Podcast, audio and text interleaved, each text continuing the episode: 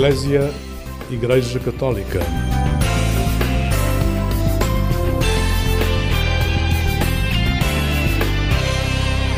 Olá, um bom dia para si. O programa Eclésia está consigo neste sábado. Vamos hoje convidá-lo a ir até Coimbra e ainda até ao Porto.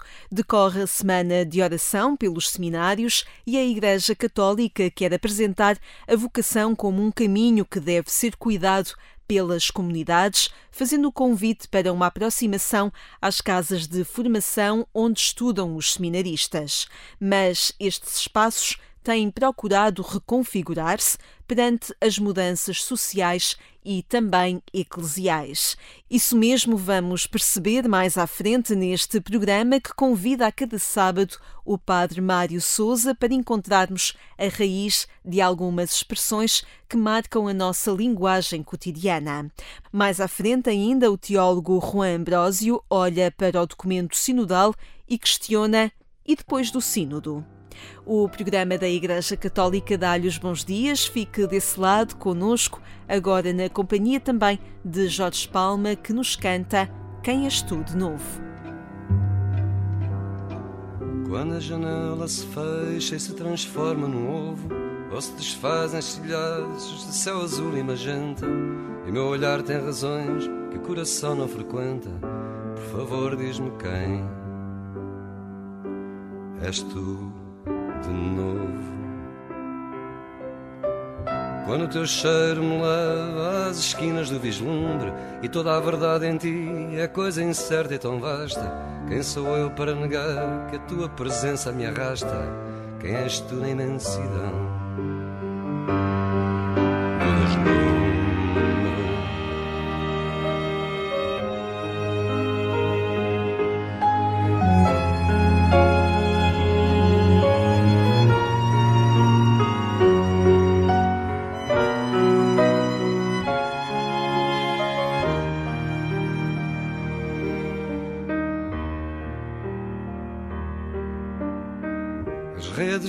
Passageiras, arquiteturas da fuga, de toda a água que corre, de todo o vento que passa. Quando uma teia se rasga, ergo a lua a minha taça e vejo nascer no espelho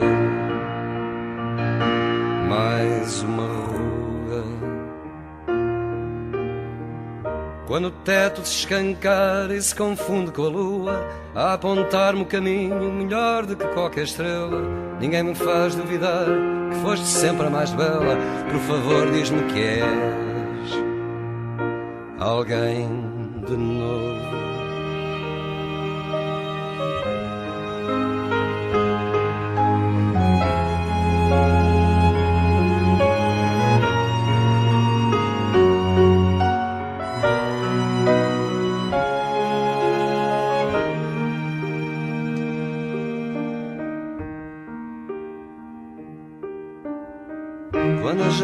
Se fecha e se transforma num ovo Ou se desfazem estilhaços de céu azul e magenta E o meu olhar tem razões que o coração não frequenta. Por favor diz-me quem.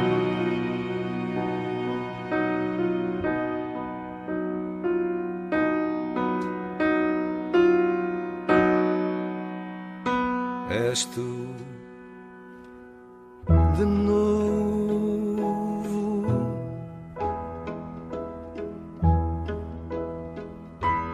Tempo agora neste programa Eclésia para recebermos o Padre Mário Souza, ele que é presidente da Associação Bíblica Portuguesa e nas últimas semanas recebemos aqui no programa de rádio de sábado na Antena 1 para encontrarmos a raiz de algumas expressões que marcam o nosso cotidiano, marcam a nossa linguagem e encontram a sua raiz na cultura bíblica. Bom dia, Padre Mário, obrigada por se juntar a nós nesta manhã.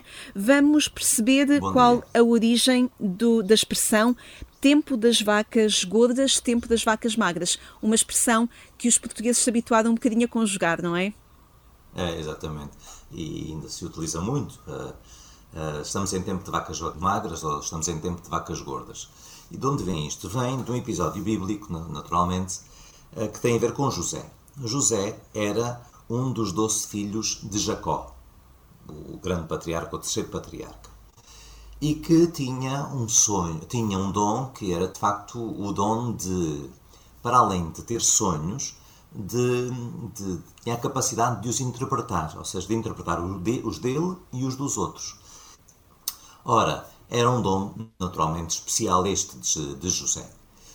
E isto suscitou também nos irmãos, porque o pai tinha por ele um, um carinho muito grande, porque nessa altura ele era o mais novo, uh, uma certa inveja dos irmãos, que se deixaram apoderar por ela de tal maneira que acabaram por o vender a uns comerciantes e ele acabou por ir parar ao Egito.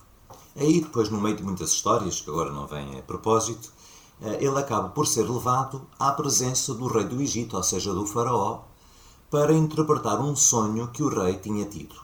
E o que é que o rei tinha sonhado? Tinha sonhado com sete espigas cheias e sete espigas vazias e com sete vacas gordas e sete vacas magras.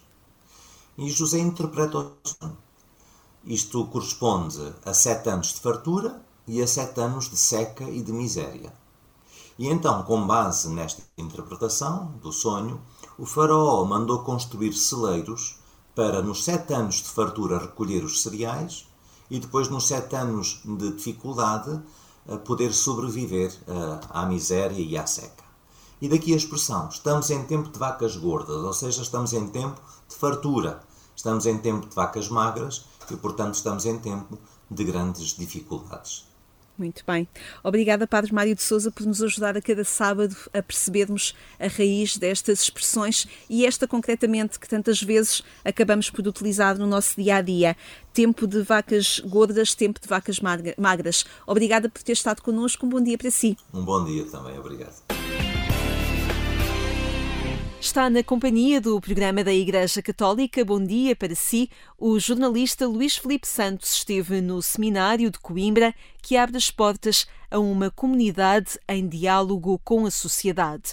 Sem seminaristas a residir no espaço, uma comunidade que procura a cultura, o lazer, o encontro e também a partilha espiritual. Está a erguer-se neste espaço que desde 2012 se procura reconfigurar, como nos explica o reitor do Seminário de Coimbra, o Padre Nuno Santos. É verdade, o Seminário Maior de Coimbra desde 2012 deixou de ter seminaristas a residir aqui porque tiveram que fazer uma opção em termos académicos, deslocar-se para um dos polos ou sede da Universidade Católica, Lisboa, Porto ou Braga. A nossa opção foi para o Porto e, portanto, desde essa data que estamos no Seminário Maior do Porto e depois vamos às aulas à Católica no Polo Regional do Porto.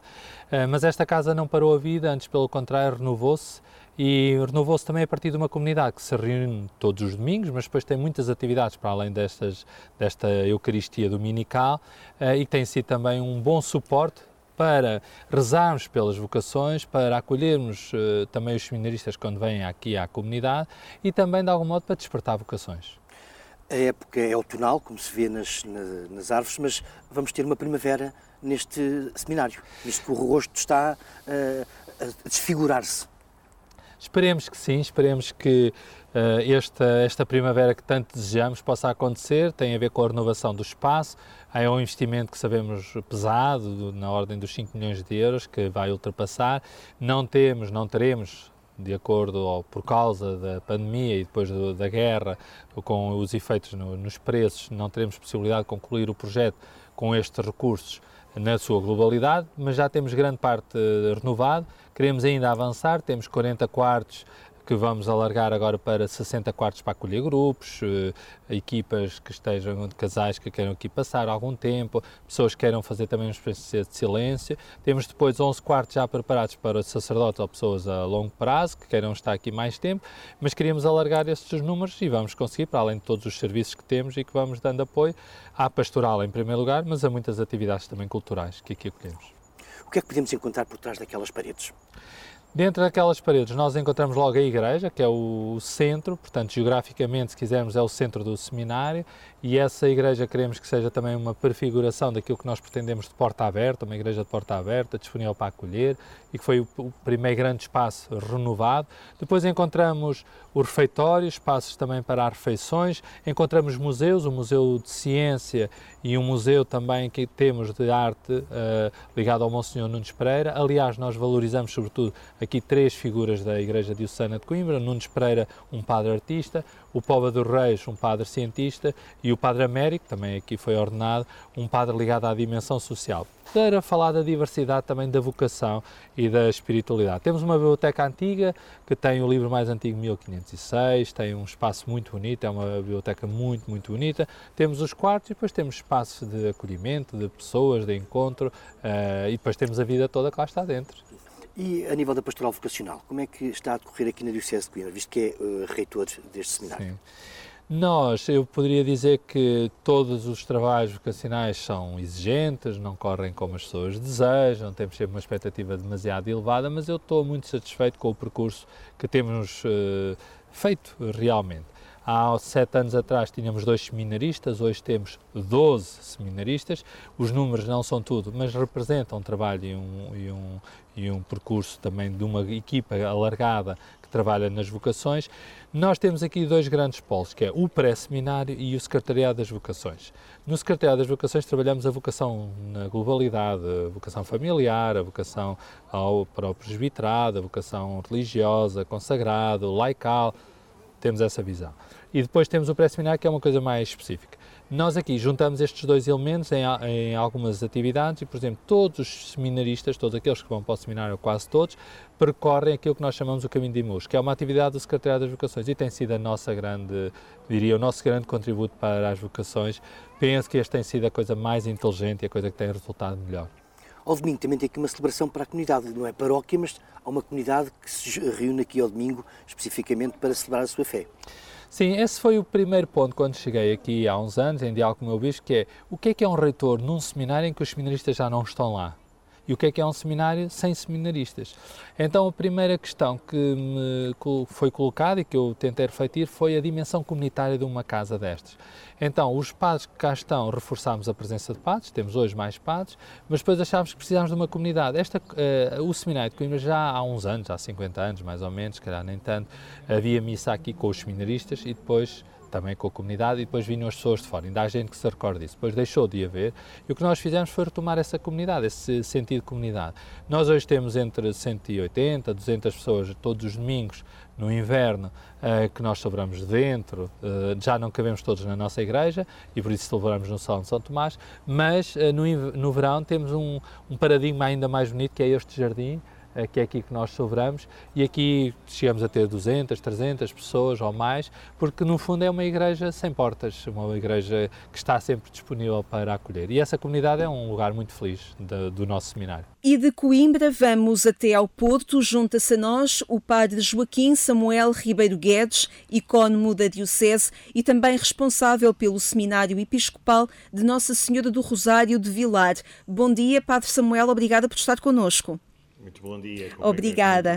Muitíssimo obrigada. Uh, padre Samuel, escutávamos há instantes, junto do Padre Nuno Santos, reitor do Seminário de Coimbra, um, os desafios que enfrentam, de alguma forma, na Diocese e como procuram que a reconfiguração dos espaços do seminário uh, estejam abertos à comunidade, uma vez que os seminaristas da Diocese de Coimbra estão neste momento a estudar fora.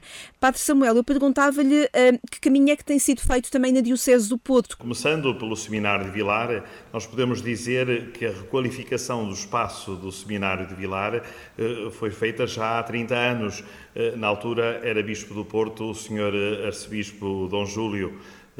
e ele decidiu, naquele espaço do Seminário de Vilar, que já não tinha a responsabilidade da formação para o sacerdócio, ali instalar aquilo que nós chamamos a Casa Diocesana que era composta eh, eh, por dois setores: o setor de espaços para reuniões, formação, para todos os movimentos e secretariados da pastoral, mas também um espaço de alojamento para acolher retiros e formações de vários dias, onde as pessoas pudessem ser alojadas. Esta atividade pastoral, pois, começou a diminuir e nós uh, uh, repensamos o espaço e neste momento uh, licenciamos o espaço para abrir ao turismo. na cidade do Porto, como sabe, como todos sabemos, está cheia de turismo e ali também temos um lugar eh, para eh, acolhermos os turistas, desta forma também criando sustentabilidade para a instituição eh, e ao mesmo tempo abrimos o espaço à iniciativa privada onde podem realizar formações, congressos e outras atividades com alojamento ou sem alojamento. Curiosamente, neste momento, também é hóspede da, do seminário de Vilar o Seminário Maior do Porto. Do, dois, três dos pisos do Seminário de Vilar estão agora uh, disponíveis para acolher uh, a comunidade do Seminário Maior do Porto, porque vamos entrar em obras naquele grande espaço histórico uh, do Seminário Maior do Porto, que fica voltado para o Rio Douro. O Seminário Maior do Porto vai também ter estas duas, uh, estes dois ramos, digamos assim. Uh, a parte mais antiga vai ser o espaço, uh, a residência do seminário. E depois, numa construção nova, ali também nos, no, no espaço, nos terrenos do seminário maior, e numa outra ala que vamos recuperar, vamos também abrir ao turismo uh, e à cidade uh, num, num, espaço misto histórico, de cultura, de, eh, de, de, de, museu, mas já lá temos o Museu de Arte Sacra do Seminário e a biblioteca, que já, é, já são visitáveis, mas depois este espaço de alojamento terá assim uma característica ao jeito monástico, isto é, ali voltado para o Rio Douro, poderão os turistas e a cidade e a comunidade usufruir de espaços onde podem ficar, descansar, ter, usufruir das, das, da bela vista que é o Rio Douro e também desse espaço cultural que vamos montar. Trata-se de uma oportunidade de diálogo com a sociedade? Exatamente, exatamente. Nós não podíamos ter, este, primeiro, os espaços vazios e, e fechados uh, ficarão degradados facilmente.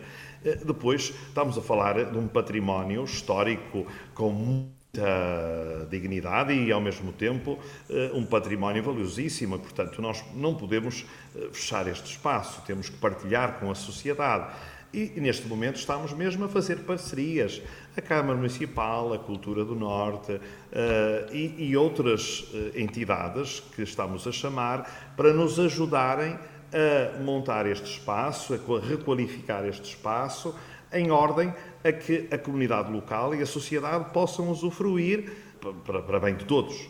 E assim tem acontecido também concretamente no espaço do seminário uh, em Idmesinde, que nos últimos tempos tem estado também muito disponível para situações de emergência. Exatamente. O Seminário do Bom Pastor é um espaço diferente destes dois que estamos a falar, com um espaço verde muito grande, uma área, estamos a falar de 22 hectares, eh, portanto, ali naquele espaço tem vários edifícios, que nós chamamos de pavilhões.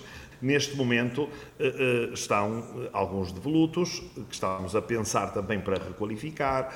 E, para além disso, temos mostrado disponibilidade para ajudarmos naquilo que é a resposta imediata às dificuldades que muitas vezes vão surgindo. Foi esse o caso que referiu, a pandemia, preparámos aquilo que nós chamamos um hospital campanha, eh, que esteve vários meses a acolher doentes Covid eh, e que penso que também daquela forma salvámos algumas pessoas que por ali passaram. Do, desta, desta, deste tempo do Covid, veio a sociedade deparou-se com outro problema, que foi a guerra da Ucrânia.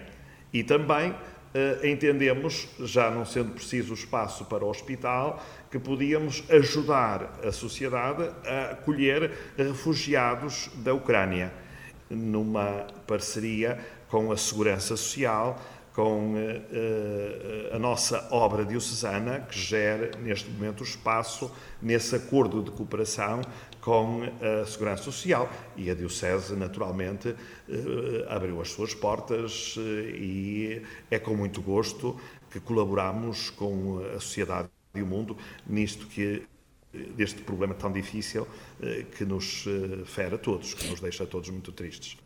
Isto é o exemplo de como as redes possibilitam de facto dar dignidade às pessoas e também continuar a dar dignidade aos espaços. Sim, isso tem sido também a preocupação da Diocese do Porto, trabalhar em rede com todos aqueles que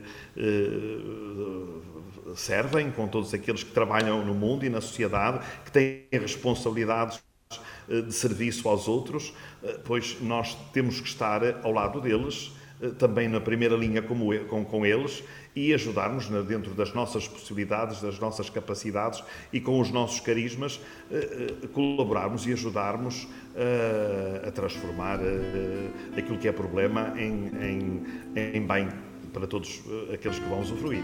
Padre Samuel, muitíssimo obrigada por ter estado nesta manhã a conversar com o programa Eclésia e dar-nos conta destes desafios. Eu que agradeço. Muito obrigado. Obrigada.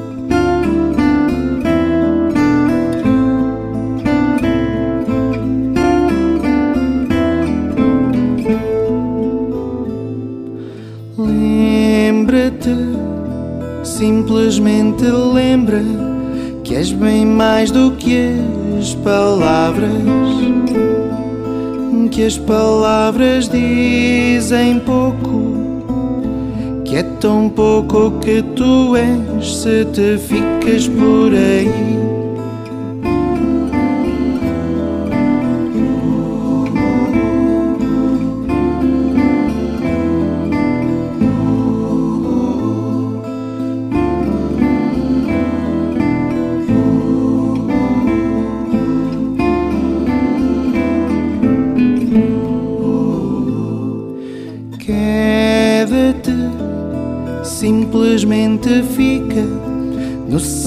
Silêncio que arrebata, no olhar que compromete e no toque que desperta se te ficas por aí.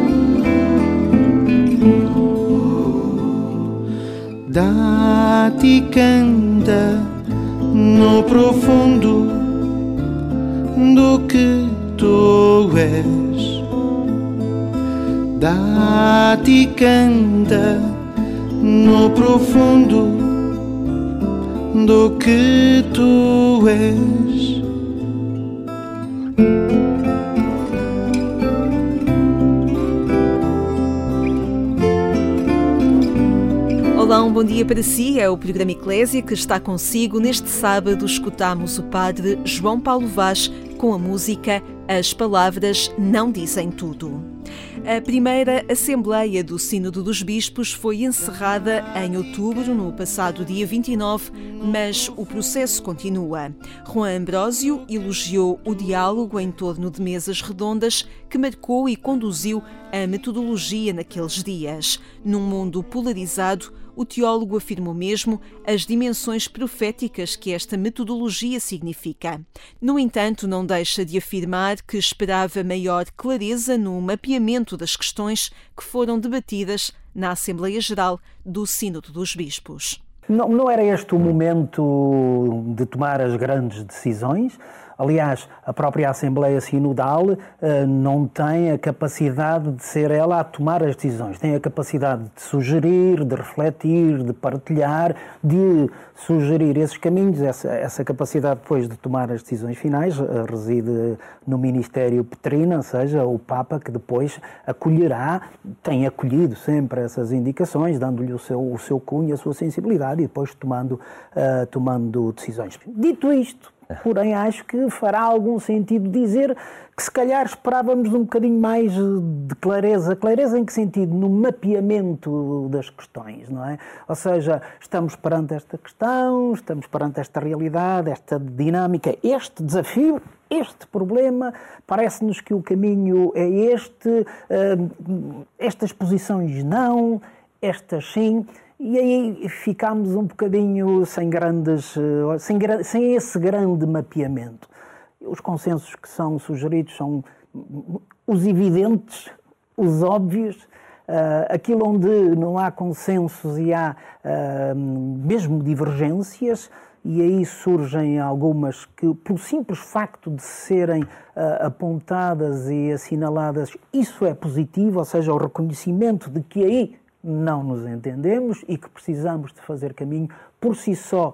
Isso é positivo. Alguns dos desentendimentos porventura até geram alguma perplexidade, por exemplo, no campo da sinodalidade, como é que ao fim de tanto tempo de, de caminho sinodal, a sinodalidade ainda levanta problemas. Em todo caso, é, bom que tenhamos consciências deles porque é um tema central.